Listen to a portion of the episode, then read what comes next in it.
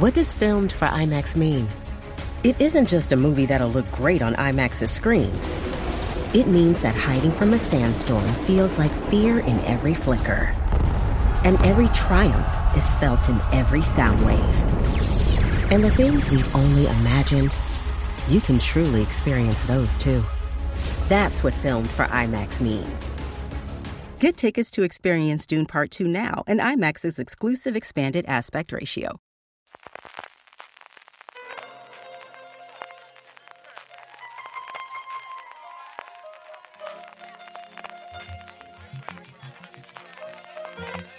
Estás escuchando Fuera de Series con CJ Navas. Bienvenidos a Streaming, el programa diario de Fuera de Series en el que un servidor CJ Navas te trae las principales noticias, trailers, estrenos y muchas cosas más del mundo de las series de televisión.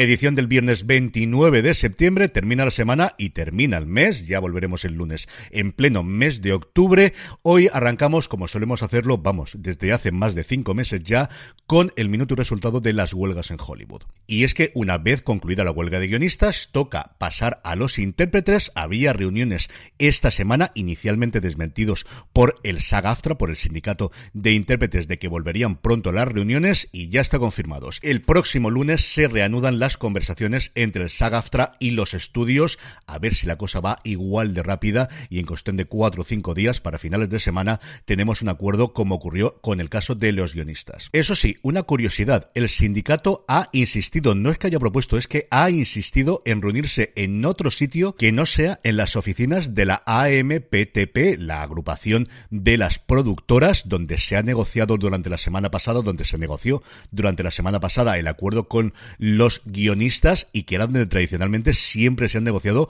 todos estos acuerdos cada tres años. No sé exactamente lo que será, no sé si es una cosa psicológica, pero desde luego es una noticia que no me digáis que como mínimo es curiosa, porque como os digo, la nota, desde luego que aparecía en, en The Hollywood Reporter, era que han insistido en reunirse en otro sitio. En paralelo se reanuda poco a poco la actividad con los guionistas y una de las cosas que inicialmente se ha hecho es levantar las suspensiones que había de los overalls, de los acuerdos globales que había con showrunners de las distintas plataformas. En la noticia del Hollywood Reporter solo aparecen con nombre y apellidos Greg Berlanti y JJ Abrams, pero sí anuncian que hay muchísimos otros casos en los cuales se ha levantado esta suspensión temporal con una salvedad, y es que no está nada claro qué va a ocurrir con los meses de huelga de cara al cómputo de los meses de los años que tengan estos acuerdos globales con productores, con showrunners en general. Al parecer, los grandes creadores, nombres como los que os acabo de decir, tienen cláusulas en sus contratos que dicen que, en caso de que haya una suspensión temporal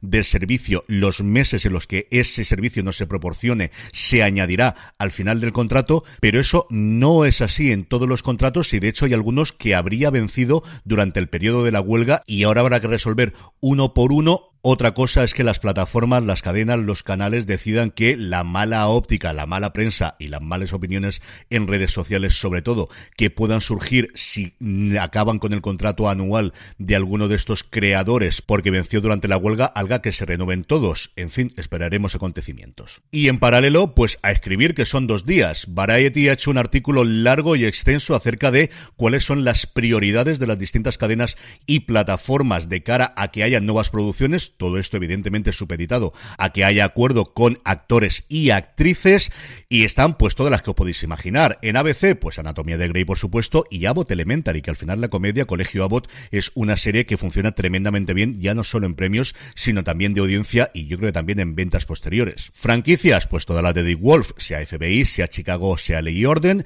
911 Lone Star, que es el mayor éxito que tiene Fox actualmente y si nos vamos al mundo del streaming, pues evidentemente Netflix quiere como sea y cuanto antes tener los guiones de la segunda temporada de miércoles y también de Stranger Things y por supuestísimo HBO que es de las pocas en las que uno de sus grandes proyectos, la segunda temporada de La Casa del Dragón, tenía todos los guiones escritos y como se está rodando en el Reino Unido bajo las normas del Reino Unido, se ha podido seguir rodando aunque haya esta huelga de intérpretes actualmente, lo que quieren evidentemente es tener como sea y cuanto antes la nueva temporada de Wild Lotus, la nueva temporada de Euphoria Y, aunque yo no creo que esto lo podamos ver antes del 2025, la nueva temporada de The Last of Us. En el apartado de premios se han dado a conocer ya las nominaciones para los premios Emmys internacionales. Poca representación española, no hemos tenido ninguna serie en ninguna de las categorías principales, ni comedia, ni drama, ni miniserie, pero sí una en documentales deportivos, en concreto la producción de You First Originals para Prime Video Alexia, labor Omnia Vincit sobre Alexia Putellas. Lo que sí tenemos es bastante presencia latinoamericana, por ejemplo, en series de drama tenemos Abogado Boo, la serie de Netflix, The Devil's Hour, que pudimos ver también aquí recientemente en Prime Video, la serie con Peter Capaldi, que a mí me gustó bastante, La Emperatriz, la serie alemana sobre Sisi, e Yoshi, el espía arrepentido, que como sabéis está renovada por una segunda temporada en Amazon Prime Video. En comedia tenemos una serie hindú llamada Birdas Landing, de la cual sinceramente no tengo ni la más remota idea, la segunda temporada de Le Flambeau, una serie francesa que también desconocía, y luego dos bastante conocidas por aquí, por un lado Derry Girls, su tercera temporada, y El Encargado, la serie argentina que la verdad es que funcionó tremendamente bien aquí en España. En la categoría de mejor actor está Jonas Carlson por una serie sueca llamada Riding in Darkness, Jim Sarn por una serie hindú y luego Martin Freeman por The Responder, la serie británica de la BBC que podemos ver en Movistar Plus y de nuevo Gustavo Bassani por Iosi el respía arrepentido. En actriz tenemos a Shefali Shah por Delhi Crime, una serie hindú de nuevo, como veis muchísimas nominaciones también para series procedentes de la India, Billy Piper por I Hate Suzy 2, la serie británica, Connie Nielsen en su Dinamarca natal por una serie que no me voy a atrever a pronunciar. Y por último, Carla Souza por La Caída, la serie mexicana de Amazon. En el apartado de nuevos proyectos, el miércoles por la noche Netflix dio a conocer un montón, pero que un montón de producciones de animación dentro de su evento global llamado Drop 01. Ahí pudimos ver, y los podéis consultar prácticamente todos en el canal de Netflix en YouTube y también en el de Netflix España están prácticamente todos, el de Sonic Prime sobre el popularísimo Puerco Spin, Capitán Laserhawk, la nueva serie animada de Scott Pilgrim, Masters del Universo Revolución y luego quizás las más importantes son, por un lado, Tom Rider, la leyenda de Lara Croft, escrita ni más ni menos que por Michael Green y que en su versión original le pondrá la voz a la popular arqueóloga, la mismísima Hallie Atwell. Y el otro gran proyecto, ampliando la relación de Netflix reciente con los videojuegos, pero qué bien está Arcane, madre mía de mi alma, es Devil May Cry, que ya tuvo en su momento una adaptación en anime en el 2007 y que, como os digo, tiene ahora una nueva serie en la plataforma del Gigante Rojo. En el apartado de fichajes, Toby Jones, el conocidísimo actor británico, va a encabezar, va a protagonizar una serie llamada Ruth sobre la última mujer que fue ahorcada, que fue condenada a muerte y ahorcada en Gran Bretaña. La serie estará producida por la ITV y se basa en la biografía de Carol Ann Lee llamada Un buen día para ser ahorcada, la verdadera historia de Ruth Ellis. Ellis era una camarera de un local nocturno que fue ahorcada con tan solo 28 años después de haber matado de un disparo a su pareja que se demostró clarísimamente en el juicio posterior que era un abusador. Toby Jones interpretará al abogado que tuvo Ruth Ellis y que no logró salvarla de la ejecución, como digo, en 1955. La serie, como está de modo últimamente, se contará en dos líneas temporales. Por un lado veremos a Ellis cómo se introduce en ese mundo nocturno y de alto glamour o de alto standing en la Londres de la época y por otro lado el personaje de Toby Jones llamado Bigford, cómo poco a poco va averiguando qué es lo que realmente ocurrió. En el apartado de renovaciones, que poco a poco van llegando, esperaros que vamos a tener un montón de aquí a unas fechas, Alice in Borderland tendrá tercera temporada en Netflix. La cosa la verdad es que estaba cantada porque es el título más popular que jamás ha producido Netflix en Japón, por encima de cualquiera de sus series de animación. Ha estado en el top 10 en más de 90 países, incluido el top 1 en, más de 17 de cuando se ha estrenado sus temporadas anteriores. Eso sí, veremos cuando tendremos esta tercera temporada.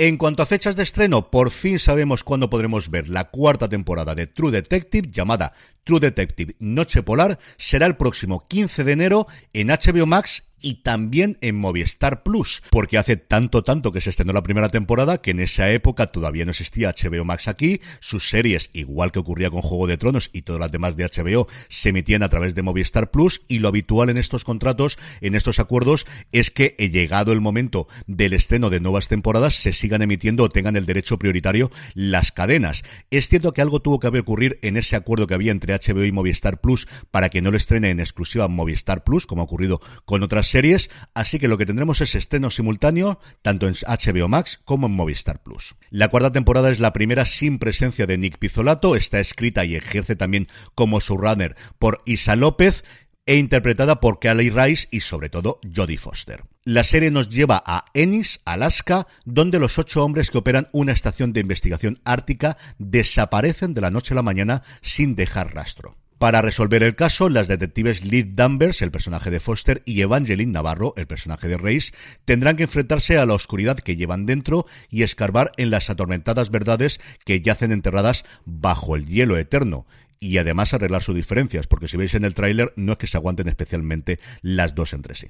Junto a Foster y Reis hay también nombres muy conocidos como Fiona Shaw o Christopher Eccleston y como curiosidad en la nota de prensa se nombran hasta 17 productores y productores ejecutivos. Porque aquí están desde la primera temporada, aparece Pizzolato, aparece Karillo Fukunaga, aparece Woody Harrelson, aparece Matthew McConaughey y como os digo así, hasta 17 nombres entre productores y productores ejecutivos. Y terminamos como suele ser y terminamos el bloque de noticias como suele ser habitual con información de industria y es que Movistar Plus incorporará un nuevo canal de cine el próximo 27 de octubre llamado Terror por Movistar Plus. El canal evidentemente estará listo justo para el arranque de Halloween, estará disponible hasta el día 10 de diciembre en el día 15 de Movistar Plus y en él se podrán ver películas como Megan, la saga Insidios, La cabaña en el bosque, la última trilogía de Halloween, El resplandor, Los otros, Rec y además también emitirán el otro lado, la nueva serie sobre terror sobrenatural y paranormal de Berto Romero que se presentaba estos días en San Sebastián y que tendrá un pase evidentemente de nuevo en Sitges dentro de nada. Y pasando ya a vídeos y trailers, que como siempre os recuerdo los podéis ver todos íntegros en nuestra newsletter, newsletter.fueradeseries.com, a la que os podéis suscribir de forma totalmente gratuita.